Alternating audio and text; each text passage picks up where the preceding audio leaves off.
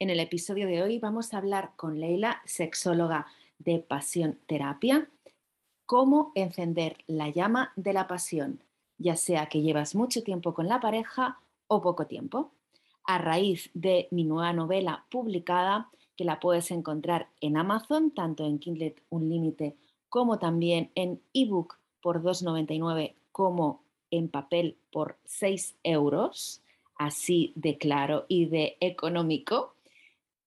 A raíz de esa publicación, Leila ha sido la lectora cero de la novela. En mi libro hay pues pasión, realmente una tensión sexual contenida de un matrimonio de conveniencia y ella quiere enamorar, recuperar la atención de su marido. Pasan muchas otras cosas, pero el eje principal es esa pasión. Pues con esta excusa de la publicación del libro y de que entiende mucho Leila de esa pasión, de esa comunicación en el matrimonio, he querido hacer un podcast especial hablando de ello, de cómo encender la llama en la pareja. Espero que te guste y que aprendas mucho del contenido de valor que nos da Leila. Empezamos.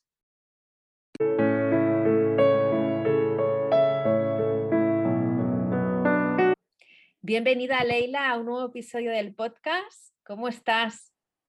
Hola, muchas gracias Ivette. Muchas gracias por, por invitarme a tu espacio para que me conozca tu comunidad y estoy súper feliz de compartir este tiempo con, contigo.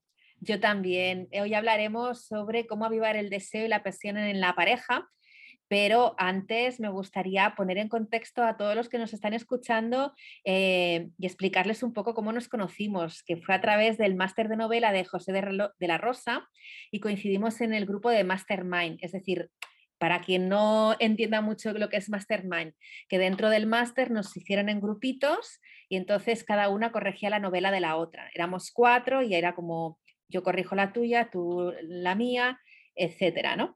Entonces, fuiste mi primera lectora cero del el libro de El indecente secreto de Lady Susan, que ya está a la venta en Amazon.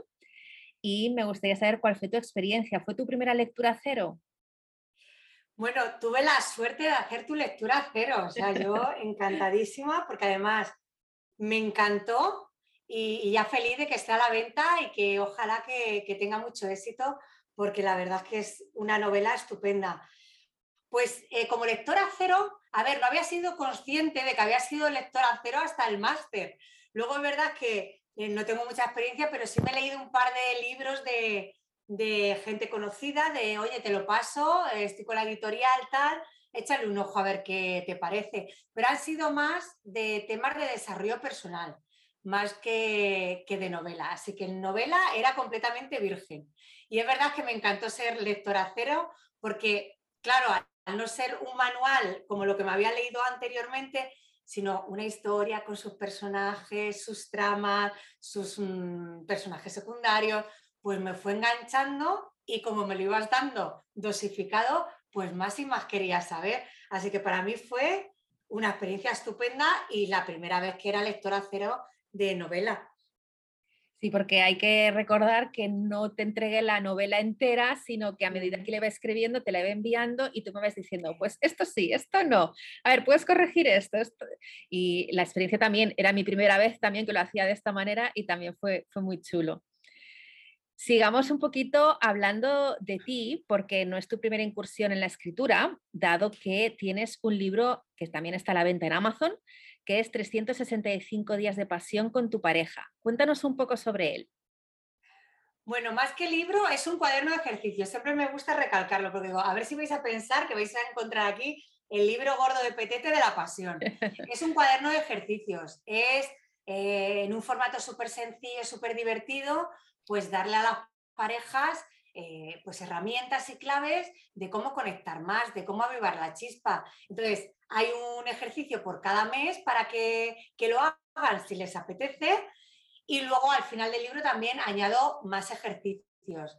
Entonces, es un poco eh, para que se encuentren em, en momentos de ocio, de diversión, para que practiquen también la comunicación.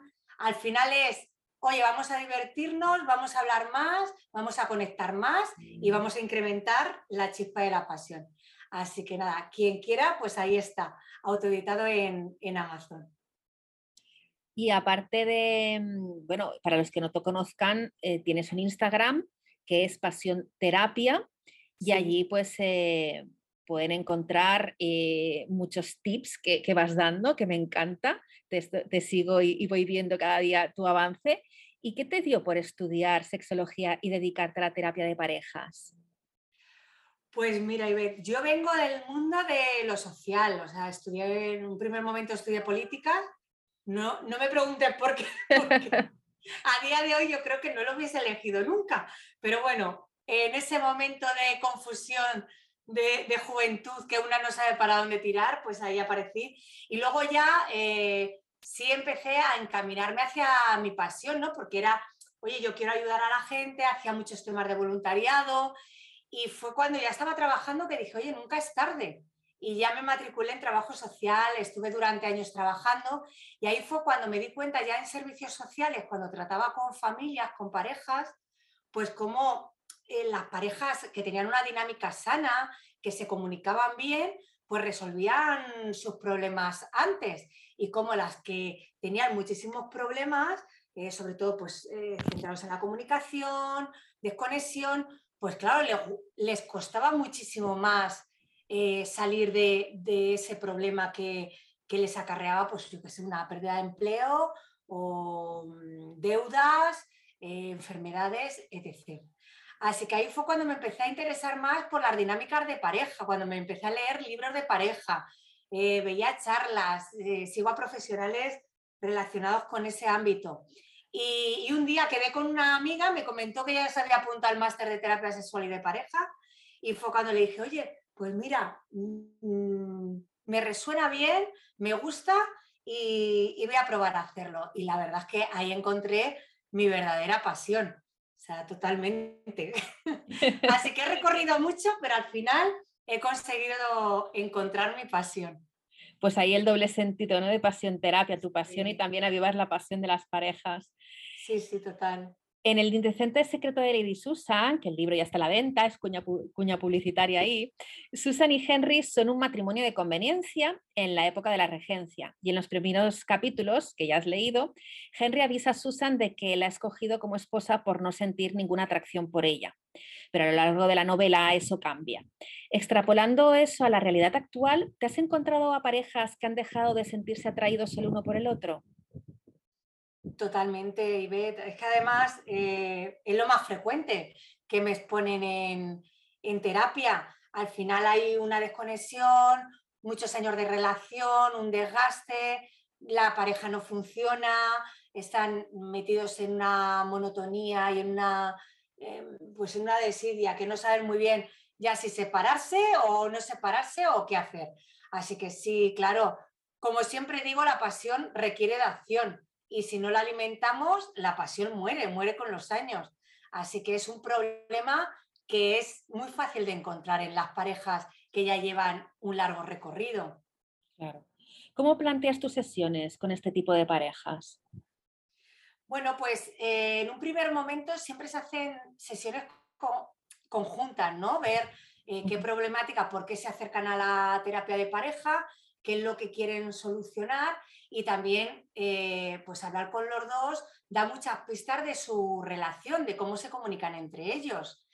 Luego ya eh, también hace falta terapias individuales, o sea, no todo se hace, la terapia de pareja, no todo se hace en conjunto, porque también muchas veces se cortan de decir ciertas cosas. Entonces, también es bueno escuchar a las personas por separado, sus versiones, que muchas veces no coinciden. Claro, hablando por separado, ves que cada uno cuenta su versión. Luego tienes que ya sacar conclusiones de, de cuál es la verdadera realidad. Pero bueno, es verdad que no hay unas sesiones fijas, que cada pareja es un mundo, que luego depende de los problemas que traigan. A veces te exponen un primer problema que luego es el más pequeño que tienen. Luego rascando y rascando ves que hay otros problemas atrás, que hay cosas de atrás que no se han resuelto. Entonces, eh, cada pareja es un mundo y cada pareja tiene un itinerario y tiene unos ejercicios y lo que le sirve a una pareja puede que a otra no, no les sirva. Por eso son sesiones muy personalizadas, o sea, eh, completamente adaptadas a su realidad y a su problemática. Siguiendo con, el deseo, vamos a seguir, porque entiendo yo que hay muchas razones y muchas problemáticas, pero que el principal razón que te vengan a ver sea esa falta de deseo. Entonces, ¿cuáles son los motivos principales mm, para que se acabe? ¿Por qué se acaba la pasión? ¿Por qué se acaba la pasión? Pues básicamente, y ver, porque no la alimentamos, porque damos todo por hecho. Es verdad que en un primer momento, cuando conocemos a alguien, nos sentimos súper atraídas o atraídos por esa persona y estamos en plena fase de enamoramiento y entonces es muy fácil mantener la pasión. Ahí la pasión está en, la torre más alta, está en el punto más alto de la montaña, es un Everest. Eh, queremos estar con esa persona, la vemos maravillosa, todo nos gusta, queremos cercanía física constante con esa persona. Y luego, ¿qué pasa? Pues que la pasión, el amor se transforma. Pasamos de la fase de enamoramiento a, oye, o esto se acaba porque ya empezó a ver que mi pareja no es tan ideal y por eso hay las crisis entre los dos o tres años, ¿no? Que ya empezamos a ver, pues, cómo es realmente nuestra pareja. Entonces, por eso hay muchas rupturas en torno a los dos o tres años de conocernos. O puede ser que, oye, haya una aceptación, queremos estar con esa persona y ya pasamos una fase más tranquila, una fase más madura, mm, ya un amor más puro. Entonces, cuando llegamos a ese amor más puro, más tranquilo, después de la enajenación que nos hace tener ese enamoramiento, pues claro, damos por hecho que vamos a seguir así en la cresta, en la punta del Everest, y no, se empieza a, bajar la intensidad, ya la pasión hay que fomentarla, hay que hacer por incrementarla, hay que hacer un esfuerzo, o sea, hay que, que mantener esa pasión, porque es verdad que no vamos a conseguir eh, tener ese punto álgido de, tocar el pico del Everest, pero sí hay que mantener una cordillera, un poquito de salsa un día, venga, otro día más tranquilo, pero hay que ir metiendo pues mm, también ciertos juegos, eh, ciertas rutinas que nos motiven a seguir con esa, con esa relación, sobre todo a que no llegue un momento en el que haya un encefalograma, un encefalograma plano en nuestra relación. Claro. Entonces, una pareja que se encuentra en esta situación, ¿cuál sería tu consejo? ¿Qué primer paso deben realizar para superar estos problemas? Ya no digo de cuando están en terapia, sino antes de ir a terapia, ¿cómo, cómo se lo deben plantear? A ver, es verdad, mm, que hago aquí un paréntesis, es verdad que cuando suelen llegar a terapia y ver, son parejas ya muy, muy desgastadas, o sea, parejas que ya se plantean eh, seriamente la ruptura, que muchas veces toman la terapia de pareja ya como el último cartucho de, oye, mm, ya no hemos podido solucionar entre nosotros, vamos a un terapeuta o si no esto mm, se va a la mierda, literal. Entonces, eh, antes de llegar a eso, pues claro que hay eh, consejos que se pueden aplicar. Como antes decía, es verdad que lo que puede servir a una pareja puede que a otra no le sirva. Entonces también hay que ir indagando y viendo qué es lo que funciona dentro de nuestra pareja. Una de las cosas principales que hay que hacer para conectar con nuestra pareja, primero es conectar con nosotras mismas, con nosotros mismos. O sea, si no estamos conectados, si no conocemos bien eh, nuestros estímulos, lo que nos gusta, lo que no nos gusta, pues va a estar mm, muy difícil que traslademos a nuestra pareja lo que nos gusta y lo que no. Entonces, antes que nada es, eh, cuando hay problemas en la pareja, primero analizar bien de dónde vienen, hacer un, ejercicio reflexivo, porque a veces vamos en piloto automático. Claro. Y ve, no nos paramos ni a pensar, sí, sí, me llevo mal con mi pareja o discuto mucho, pero no nos paramos a reflexionar, oye, ¿por qué me llevo mal? ¿Y por qué discuto? ¿Cuál es el origen? Entonces, un buen ejercicio es, oye, reflexionar a mano, escribiendo a mano, vamos a escribir en una hoja en blanco, oye, mm, ¿qué es lo que ocurre en mi pareja? ¿Qué es lo que me hace sentir? Eh, ¿Por qué creo que discuto tanto? ¿De dónde me viene ese malestar? ¿Realmente me viene por este motivo o hay otros detrás? ¿O es que estoy aguantando ya mucho problemas sin resolver? ¿Me he echado mucho en la mochila y no lo he resuelto en el momento? Entonces, antes que nada, un ejercicio súper reflexivo. Contarnos la verdad, contarnos la verdad y no mentirnos, porque nadie como nosotros y nosotras sabemos lo que ocurre en nuestra pareja. Que muchas veces me vienen, me cuentan la historia y digo, vale, y ahora dime la verdad. O sea, dime la verdad, si es que nadie como tú para conocer lo que, lo que ocurre. Entonces, un ejercicio reflexivo y luego más, eh, llevándolo al, al tema más de la pasión y de la intimidad, pues también otro ejercicio reflexivo de qué es lo que realmente nos gusta y qué es lo que no nos gusta. Porque a lo mejor no llegamos, o sea, nos sentimos más alejadas de nuestra pareja, no nos gusta a lo mejor mantener relaciones sexuales con nuestra pareja frecuentemente porque hay algo ahí que no nos gusta. Mm, llámalo a lo mejor también monotonía, que a lo mejor siempre es a veces, a veces, siempre lo mismo. Oye, pues también hay que reflexionar sobre, hay otras formas, mm, podemos innovar, podemos hacer algo nuevo que incremente la chispa. Así que de primeras esas, esas dos cuestiones serían importantes tratarlas. Y una curiosidad que tengo, cuando van por fin a terapia, ¿quién es la que, o quién, ya he dicho la, pensando que es la mujer, pero mi pregunta era, ¿quién es la persona que, que ah, propone ir a terapia? ¿Es más las mujeres, los hombres, o es una decisión que tú veas que se ha tomado mm, en concordia? Pues a ver, lo ideal, lo ideal, Ivette, sería que los dos viniesen de acuerdo y que hubiesen tomado la decisión de, oye, que sí, que necesitamos terapia. Es verdad que siempre cuando se trata de temas de ayuda, todo lo relacionado con la ayuda, eh, somos las mujeres las que normalmente damos el primer paso. Entonces, casi siempre me encuentro parejas que ha sido la mujer la que ha tirado más, la que ha querido ir a terapia, se lo ha puesto a, a él y bueno, pues él ha cedido. Hay a veces que no cede, y me encuentro también eh, mujeres que vienen solas a terapia, porque bueno, también es importante, también es importante tratarnos individualmente, porque cuando cambia una persona dentro de una pareja, también cambia la pareja. Y muchas veces, pues, oye, no hace falta tampoco si tu pareja no quiere mm, acudir a terapia, obligarle, porque eso sí, mm, lo que no aconsejo nunca es obligar a una parte de la pareja a acudir a terapia obligado, obligada, porque al final va a estar súper desconectado de, la de la terapia, no se va a implicar nada, va a contar lo que él crea, pero no realmente cuesta mucho sacar la información porque no, no tiene predisposición a, estar ahí, ni ayudar, ni, ni quiere resolver nada. Entonces, bueno, pues también hay que plantearse si en el caso de que tu pareja, si está la relación muy mal, muy mal, muy mal, y esa pareja tampoco quiere dar ese paso, bueno, pues acude tú a, terapia porque a lo mejor también te viene bien tener ciertas cuestiones claras para tomar el paso de dejar esa pareja, ¿no? Y para que no sea un proceso tan doloroso. Totalmente de acuerdo.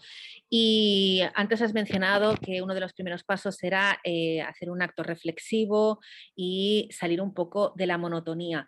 ¿Qué tips eh, recomendarías para avivar ese fuego? Pues a ver, eh, para avivar ese fuego de la pasión, además de esos ejercicios reflexivos, eh, lo que hemos dicho, conectar con tu sexualidad, conectar con tu pasión, conectar con tu cuerpo, porque a veces nos desconectamos de la pasión con la pareja porque nos desconectamos de, de, nuestro propio cuerpo, o sea, estamos en una burbuja en que todos los días hacemos lo mismo, corriendo con prisas, el trabajo, tal, que no dejamos hueco ni para nuestro placer ni para nuestro placer en pareja. Entonces, muchas veces eh, llegamos agotados al final del día, que es como, bueno, si es que ahora no quiero ni que me toque con un palo mi pareja, si lo que quiero es dormir y descansar. Entonces, también buscar esos huecos en pareja, también darle la importancia que tiene la pareja, ¿no? Eh, ¿Qué tiempo le damos a nuestra pareja? ¿Qué tiempo de calidad? Que no estoy hablando de compartir el sofá por la noche, que son al final estás con tu pareja, pero que podrías estar con el vecino, ¿sabes? Viendo la tele. Entonces, ¿qué tiempo pasas con tu pareja? ¿Qué tiempo de diversión? Otro de los tips que aconsejo es, oye, rememora, piensa, ¿qué hacíais cuando estabais en pleno enamoramiento que tanto os divertíais?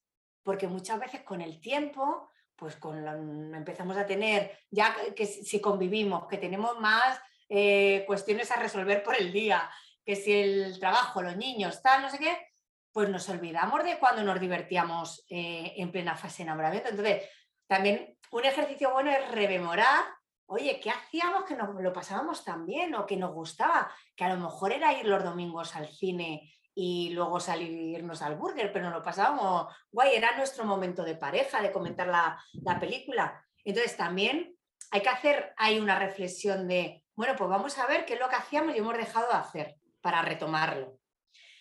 Porque es súper importante la diversión en la pareja, además, porque como siempre digo, digo, la, la, sonrisa es la distancia más corta entre, entre dos personas. Y luego también añadiría el dar sorpresas.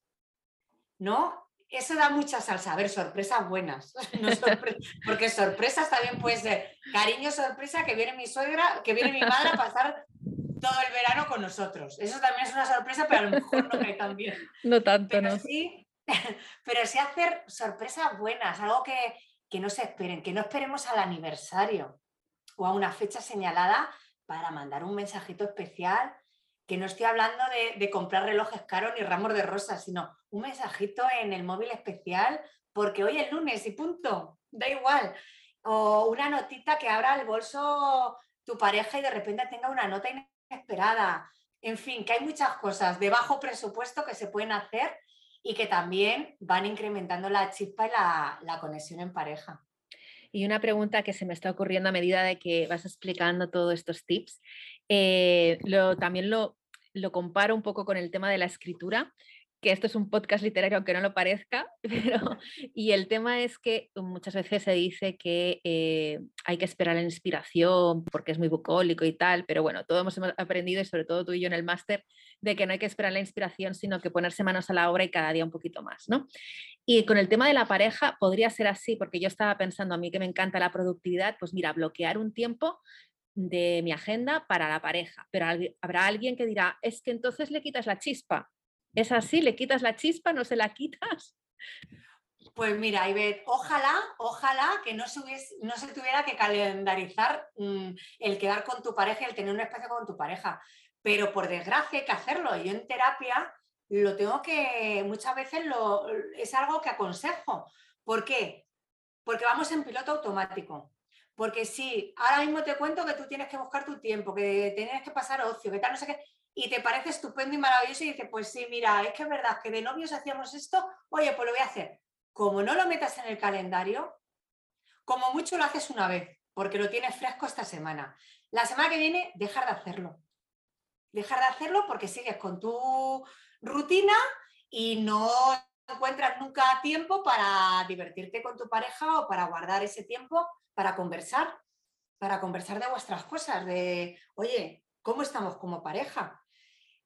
Entonces, ¿lo ideal es meterlo en calendario? Oye, pues lo ideal no es, pero como no hay otra, porque si no, no lo hacemos, pues sí aconsejo, oye, una vez mínimo a la semana, buscar un hueco para eh, hacer una actividad de ocio con tu pareja, para divertirte con tu pareja, para conectar. Oye, buscar un hueco para, oye, ¿qué tal ha ido la semana? ¿Cómo te sientes? ¿Qué tal estás? ¿Te puedo ayudar en algo? Mm, ¿Te has sentido mal con algo? ¿Te puedo... O sea, que, también la comunicación es súper importante. Entonces, sí, hay que buscar en el calendario el, momento, aunque no nos guste. Empezar por ahí al menos y luego ya supongo que fluirá un poquito más. Por lo menos eh, crear una rutina, sí, sí. Exacto. Y eh, claro, yo estoy pensando en, o estamos hablando de parejas, pues que la rutina les ha llevado a aburrimiento, etcétera. Eh, pero cuando hay una pareja en la que hay mentiras, hay infidelidades, hay críticas constantes, eso es mucho más difícil de superar, ¿no? ¿Cómo se puede hacer? Bueno, una cuestión a aclarar, es verdad que la rutina no tiene nada que ver con la monotonía, porque es verdad que lo, pensamos que es lo mismo, pero la rutina también puede tener una pareja, una rutina maravillosa en la que se diviertan muchísimo. Tienen como rutina que los jueves se van al baile y los domingos se van al cine y se lo pasan estupendo. Y es su rutina, pero es una rutina buena. El problema es cuando llega la monotonía. Entonces, de lo que tenemos que huir es de la monotonía, que eso nos lleva al aburrimiento. Y dicho esto, pues temas de infidelidades, de mentiras, pues claro, es difícil, y más cuando vienen a terapia, porque normalmente no es que eh, se haya dado una vez, sino que suele ser algo más repetitivo. Entonces, ahí surge el problema de la confianza. Entonces, ¿cómo recuperar la confianza? ¿Se puede recuperar la confianza en una pareja? Sí se puede recuperar, pero poquito a poco. Esto no es apretar un, botón. O sea, al final una persona está dañada porque se le ha mentido, ha habido una infidelidad. Entonces, es cuestión de mucha, mucha comunicación y mucha paciencia. Y no esperar a que eso se solucione eh, yendo a terapia en una semana. O sea, requiere volver a recuperar la, la confianza en tu pareja. Es un proceso que lleva su tiempo. Y luego siempre la persona que miente o la persona que ha sido infiel, que además ahora está el tema como muy en auge con, los temas de los famosos y tal, las infidelidades, pues saber realmente si lo que quiere es seguir manteniendo esa pareja, si quiere estar en esa pareja, que, por qué es esa persona infiel, por qué es esa pareja mentirosa. Entonces es importante también analizar eso. ¿Queremos seguir estando en pareja o queremos hacer nuestra vida y tener diversas parejas? ¿Qué formato de pareja estamos buscando? Y luego, por el otro lado, lo mismo. ¿Queremos tener eh, una pareja que nos ha mentido, que nos ha sido infiel? ¿Estamos eh, predispuestas o predispuestos a perdonar esa infidelidad. Porque lo que está claro es que si ya hemos decidido solucionar la cuestión y seguir como pareja, hay que perdonar. Tiene que existir un perdón.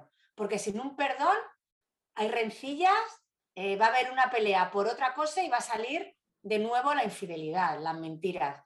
Entonces, hay que tener súper claro si estamos dispuestos a perdonar y a no mentir de nuevo, claro. por las dos partes, ¿no? Perdonar por una parte y no mentir de nuevo por la otra. En el indecente secreto de Lady Susan, por la época en que se encuentra Susan la protagonista, pues ella no ha ido a hablar nunca de, los orgasmos y cuando le descubre, pues pasan muchas cosas por su cabeza. ¿Qué nos podrías contar hoy en día sobre esta cuestión? En la consulta de pareja se quejan de la falta de buenos orgasmos o de orgasmos simplemente, se quejan de su calidad. ¿Qué es lo que ocurre? Bueno, pues esto de los orgasmos, es verdad que ahora se ha visibilizado mucho, eh, ya se habla de orgasmos, se habla de clítoris, ya no es tan, algo tan tabú. Eh, pero es verdad que todavía queda un camino por delante. Bueno, pues en terapia te puedes encontrar hasta el caso de, oye, es que traigo a mi mujer a ver si las reglas, que no tiene orgasmo. O sea, que, que yo digo, no sé, esto qué es de Guaces Torre o a ver si las reglas, como si esto fuese por piezas. Entonces, lo primero que hay que hacer y ver es responsabilizarnos de nuestro propio placer. Súper importante. O sea, cuando alguien te viene y te dice, no, es que mi pareja no me da placer, no me lo paso bien con, esa pareja, eh, siempre digo, vamos a ver, deja de tirar la pelota al otro tejado y vamos a ver qué pelota tenemos en el nuestro. ¿Por qué? Porque muchas veces nosotras no sabemos ni lo que nos gusta y lo que no nos gusta. Y sobre todo hay una falta de comunicación total con la otra persona. Si tú a una persona no le comentas lo que te gusta y lo que no te gusta, lo que te erotiza, lo que para ti son estímulos positivos o lo que te corta el rollo y te desconecta por completo de tu sexualidad, pues es que mm, por más que quiera esa persona, no conoce tu, tu mecanismo. Entonces tú le tienes que contar tu mecanismo a esa persona. Entonces, Sucede mucho ahora y ve con el tema de, las citas estas rápidas de Tinder, de tal no sé qué, pues que eh, sucede esto mucho. ¿Qué pasa? Que se encuentran con una situación en la que todavía no han desarrollado mucha confianza con esa persona. Hombre, cuando es una pareja ya estable que me viene a consultar, pues por supuesto, oye, si tenéis un problema de comunicación después de llevar 20 años Mm, casados que tú no le puedas decir a tu marido, me gusta más que me toques aquí, que me toques allí, oye, pues también vamos a tratarlo, pero mm, ya tiene delito la cosa. Pero con el tema este de, las quedadas, de estas rápidas, tal, claro, es como, pero es que es un, al final es como un, no, o sea, al final es como un extraño, no, es un extraño. Le he conocido hoy, pero me voy a la cama, me echo un polvo, pero ¿y cómo le voy a decir que realmente me gusta esto? Bueno, pues claro, este es un juego entre dos personas, le conozcas de esta tarde o le conozcas de hace 20 años. Y es fundamental la comunicación. Y en el tema del orgasmo, más. O sea, si, si tú eh, te estimulas el clítoris y llegas a orgasmo, pero tu pareja no sabe que es que así tú es como llegas, pues puede estar chupándote el cuello o practicando el coito mm, mil horas, que no vas a llegar a un orgasmo porque no es tu forma de llegar al placer. Entonces, responsabilizarnos de nuestro propio placer, no centrarnos nunca en el coito, porque parece que todas las relaciones sexuales tienen que acabar o ser coito, sino que hay muchas formas de relacionarnos y comunicación, súper importante. Comunicación con nuestro cuerpo, con nuestras mismas y comunicación con el que tenemos enfrente para contarle lo que nos gusta. También me gustaría continuar hablando sobre algunos temas tabús hoy en día, o al menos no se oye tanto hablar de esto, que son los fetiches. ¿Cuál es el más común de los fetiches que te hayas podido encontrar? Es súper complicado y difícil que yo te diga ahora mismo, Ivette, eh, cuál es el más común. ¿Por qué? Porque es verdad que sigue siendo tabú y es verdad que mucha gente practica eh, cosas dentro de su pareja o con otra persona o con otras personas, se ponen de acuerdo y, ya está, y no lo suelen comentar. Es como algo muy privado, ¿no? El tema de, de los fetiches. Fetichismos, pues hay de todo. Hay fetichismo de pies, adoración de pies, fetichismo de uniformes, de, pues un juego de roles, eh, fetichismo de humillación y dominación, por ejemplo, ya no vamos al tema del BDSM, fetichismo de bondad, que te gusta que te, que te aten o atar a, tu pareja durante eh, las relaciones sexuales, o fetichismo de mm, tener sexo con otras personas, tríos, orgías, o sea, hay una inmensa variedad, o sea, no te lo puedes ni imaginar lo que podemos encontrar, o sea, nada más con meter fetichismo en Google ya nos podemos encontrar mm, muchísimas, muchísimas prácticas. Ahora bien, ¿cuál es la que más se practica? Es imposible de saber porque incluso haciendo una encuesta sobre fetichismo, mucha gente no contestaría. Es como cuando preguntan, eh, ¿con qué frecuencia mantiene relaciones sexuales? Y resulta que tenemos una media estupenda y luego hablando con las personas así en el tú a tú, te confiesan que, bueno, pues uno a veces, ¿sabes? Dentro de 15 días a lo mejor toca otro. Entonces, mentimos mucho en las encuestas y luego es un tema muy delicado eh, que no, a ver, que un fetiche eh, depende con los ojos que lo miren, ¿no? en mi caso es algo como súper normal, al final son porque son gustos, son gustos de gente. Oye, ¿qué, es lo que más te gusta? ¿Qué es lo que te da placer? Oye, pues si lo puedes practicar, si la otra persona está de acuerdo, no es algo que se os vaya la vida en ello, que sea peligroso, pues adelante a practicar todo aquello que, os guste y deseéis. O sea, no tiene nada de malo que me guste disfrazarme de, mm, yo qué sé, de secretaria policía o, o que me gusten unos tacones altos y eso eh, me excita o excita a mi pareja verme con, con tacones altos. O sea que al final eso es muy libre de cada pareja y de, de sus gustos. Pero yo lo que tengo entendido, a lo mejor estoy equivocada, es que fetichismo es también aquello de que si no tienen aquello que adoran, como los pies, los tacones, aquello que estabas hablando tú, no se excitan. ¿Es correcto o no es así? A ver, eh, pueden excitarse, lo que pasa que es algo es un objeto de deseo, algo que se excitan más, si hay. Es como a lo mejor cuando me plantean, oye, en una pareja que practica el BDSM, todas sus relaciones sexuales son yo te domino, tú me dominas, tú me humillas, no sé qué. Bueno, pues no tienen por qué ser todas las relaciones sexuales así. ¿no? Porque a lo mejor, mm, yo qué sé, necesitas más tiempo y en ese momento mm, ya estás cansada, tienes cinco minutos y no te vas a montar a preparar las cuerdas, a los enganches y atar a tu mujer. O sea, que al final es verdad que es algo que le gusta mucho a esa persona y bueno, pues puedes encontrarte personas que a lo mejor sin tener ese estímulo no, que no tengan una erección o que no, se, no sientan excitación. Puede ser que se encuentren a personas, pero lo habitual es, bueno, pues a mí me encanta esto y a veces lo practico, a veces no. Hay a veces que tienen parejas que, ese, que eso no les gusta, ¿no? Y entonces, pues o lo buscan por otro lado o a lo mejor pues aceptan de, oye, pues mira, para mi pareja no es un estímulo positivo que yo la, la humille y a mí me pone a 100, pero bueno, acepto que a mi pareja eso no es que sea un estímulo positivo, es que encima le corta el rollo y la saca de, su excitación y de su, de su deseo. Entonces, cada persona es un mundo y cada uno lo vive de forma diferente. O sea, que, puede ser que sí, que solamente necesiten eso, o puede ser que, oye, que lo combinen con otras cosas.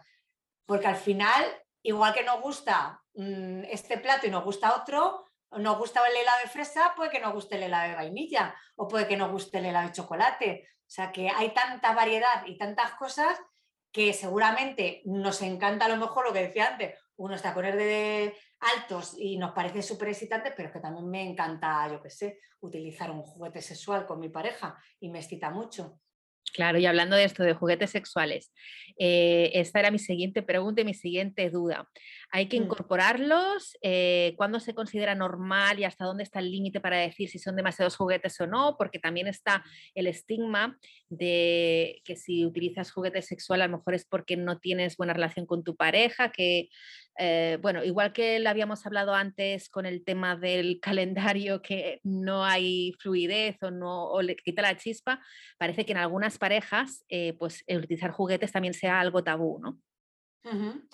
Pues a ver, em, se incorporan sobre todo si la pareja lo quiere. O sea, al final tienen que estar de acuerdo, tienen que estar dentro de sus estímulos sexuales si a tu pareja le va a cortar el rollo, pues claro, no compres un juguete sexual y lo metas en la cama. Tiene que ser un juego divertido, algo que les guste a, las dos personas. Entonces, se puede introducir y no introducir, depende de lo que decida la pareja. O sea, si a los dos les gusta, les llama la atención, quieren probar, pues estupendo. Es una práctica más, un objeto más que les va a ayudar a, a divertirse, a conectar, a pasárselo bien, a llegar a orgasmos o, no, porque tampoco la finalidad es llegar a los orgasmos y obsesionarnos con llegar a los orgasmos. Eh, la normalidad, mm, tener mucho, tener poco, pues lo que la pareja también decida, o sea, qué es mucho y qué es poco. Esto es como cuando dice, no, si tampoco bebo mucho, bueno, pues mm, depende, ¿sabes? Lo que sea para ti, mucho o poco, o sea, que, depende de, de la pareja. Y el límite, ¿hay un límite? Pues lo que la pareja quiera, a lo mejor hay un límite económico y ve, o sea, a lo mejor la pareja quiere comprarse toda la tienda, pero no pueden económicamente. Uno de los, precisamente uno de los juegos que, incito a las parejas a que lo hagan es visitar una tienda erótica. Eso mm, también erotiza mucho a la pareja y les conecta mucho. El, oye, vamos a visitar una tienda erótica, no, tiene por qué, eh, no tienen por qué comprar, objetos, pero solamente el hecho de estar ahí, de tocarlos, de oye, ¿esto para qué es? Oye, pues esto se mete por aquí, ay, pues mira, nunca había caído que esto existía, comentar esas cosas, todo eso crea una conversación que también erotiza mucho a la pareja. Así que uno de los tips es, oye, visita a tu, con tu pareja una tienda erótica, ¿por qué no? Y pregunta y toquetea y no quiere decir que lo llevéis a casa. Así que bueno, y luego lo que decías de, es que eh, mm, a veces se piensa que es que se utiliza porque a lo mejor tu pareja no te satisface lo suficiente. Esta es la idea que también tenemos con el tema de la masturbación, que hay muchas parejas que mm, les da igual que su pareja se masturbe o no, y otras que lo ven como, no, no, es que claro, si está conmigo, ¿cómo se va a masturbar mi pareja? Oye, pues mm, a lo mejor eso no quiere decir que tenga más o menos deseo hacia ti. O sea, eso no lo tenemos que quitar de la cabeza. Que tu pareja utilice, eh, ahora que está muy, muy en auge lo del succionador, o no lo utilice, eso que tiene que ver con que tu pareja te desee o no te desee.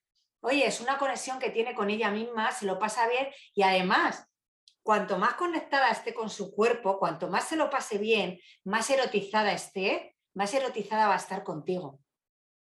O sea que al final es algo bueno que tu pareja esté eh, pues en esa sintonía, en esa conexión con su sexualidad, porque se va a ver reflejada en, tu pareja. Así que, vamos, yo lo aconsejo totalmente, siempre y cuando lo que decimos no suponga un estímulo negativo en la pareja y corte el rollo. Si va a cortar el rollo, pues no se utiliza. Hay miles de prácticas más por delante. Claro, a mí me ha encantado la metáfora que has dicho de me gusta beber, pero ¿dónde está? ¿Qué es más y qué es menos? Para un abstemio a lo mejor dos copas sería mucho y para uno que bebe con normalidad dos copas es muy poco, ¿no? Claro. Entonces, esa, esa metáfora me encanta. a lo mejor dice, tengo, tengo 10 vibradores y no le parecen mucho y alguien que a lo mejor haya empezado ahora y dice, qué exageración tener 10 en casa de todos los modelos. O sea que ya depende de cada persona. Y tanto. Ya por último, me gustaría hablar sobre libros, porque no hay que olvidar, porque a lo mejor hay gente que está escuchando el podcast que le está pareciendo súper interesante como a mí todo lo que estás explicando, pero dice, pero no hablaba de libros este podcast, no hablaba de novela romántica. Bueno, pues me gustaría que eh, recomendaras un libro que hablara sobre el tema de las parejas, aparte de tu manual, que el cual ya hemos hablado. Bueno, pues mira, eh, os voy a recomendar uno que me leí hace poco, que es de, el autor es ah, eh, Anthony Bolinches, que es experto en, terapia de parejas y me gustó mucho, a ver, no es novela ni nada, pero eh, os lo recomiendo, se llama Amor al segundo intento. ¿Vale? Es, eh, bueno, pone aquí el autor, después de los peores días llegan los mejores momentos. Es como cómo resolver esos problemas de convivencia, ¿no? Las crisis de convivencia que existen. Y está muy bien porque además de explicarlo, pone muchos ejemplos de, eh, reales que, les, le ha pasado en terapia. Así que os lo recomiendo. Si estáis ahí con problemillas de pareja, amor al segundo intento. Otro de los libros que recomiendo, ya no solo en terapia de pareja, sino creo que se debería dar en el colegio y leerlo todo el mundo, porque nos sirva para relacionarnos con nuestra pareja, para relacionarnos con nuestros padres, con nuestros amigos, con nuestros vecinos y con el compañero de trabajo es eh, Comunicación no violenta, un lenguaje de vida, de Marshall Rosenberg. Es un libro que recomiendo muchísimo para eh, aprender a comunicarnos bien, porque nos comunicamos mucho, hablamos mucho a lo largo del día, pero muchas veces no nos comunicamos bien. Así que esos dos libros os, los dejo aquí, os los recomiendo. Apuntados están y los pondré también en el enlace en la descripción del podcast habrá enlaces a estos dos libros. Y ya para acabar, ¿cuál es tu próximo proyecto? ¿En qué estás metida? Porque yo sé que estás haciendo muchas cosas. Bueno, antes de nada, recordar tu libro, por favor. No lo he dicho porque yo ya me lo leí.